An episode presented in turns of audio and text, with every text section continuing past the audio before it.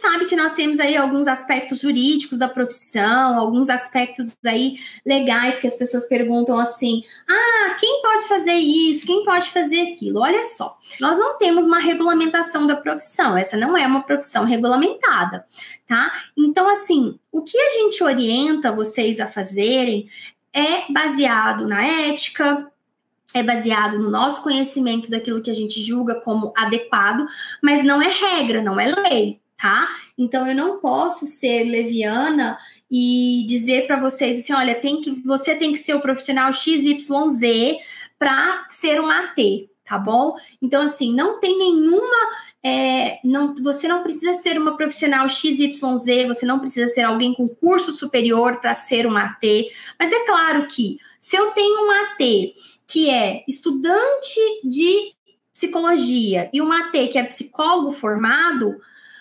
provavelmente esse AT, que é um psicólogo formado, tem uma bagagem de conhecimento maior do que esse estudante de psicologia. Esse estudante de psicologia possa ser até um profissional melhor do que o psicólogo formado. Então, assim, vai muito também das características da pessoa. E qualquer pessoa pode ser AT. Só que, claro que você precisa ter uma formação adequada, você precisa ter uma orientação adequada. Outra questão também que surge muito é assim: ah, eu só posso ser AT se eu tiver supervisão. Não, não é, é, isso não é verdade. Por quê? Porque não existe nenhuma lei que te fale sobre isso.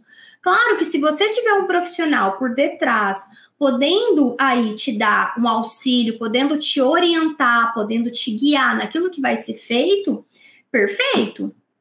Agora, se isso não acontecer, você também, com conhecimento, tendo uma formação dentro daquilo que a gente vê como conhecimentos necessários para atuar com pessoas com autismo, você pode também ser um bom profissional.